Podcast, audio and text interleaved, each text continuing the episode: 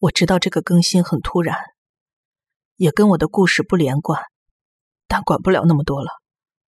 这一篇很短，也可能词不达意，因为我在发抖，我的心都提到嗓子眼了。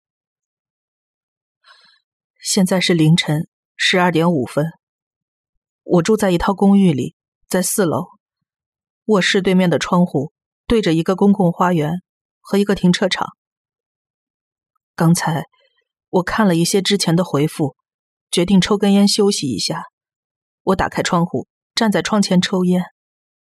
雨下的很大，所以我没把头探出去。我听到外边楼下传来“砰”的一声，开始我不以为意，然后又传来第二声。我把头伸了出去，低头去看。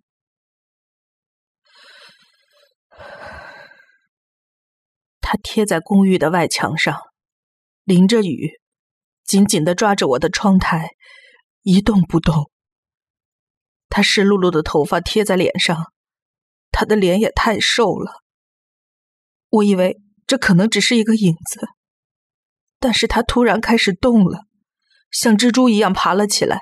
他抬起头来看我，张开嘴，露出他那一嘴腐烂的牙。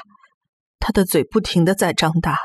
看上去下巴随时就要脱臼了，他脸上的皮肤就像纸一样，不断的拉长，不断的拉长，整个五官都变形了。我的腿当时已经无力支撑，瘫倒在了地上。过了不知道多久，我努力站了起来，往外看，他已经不见了。我不知道他去了哪里，我还是很害怕。依旧不停的在发抖。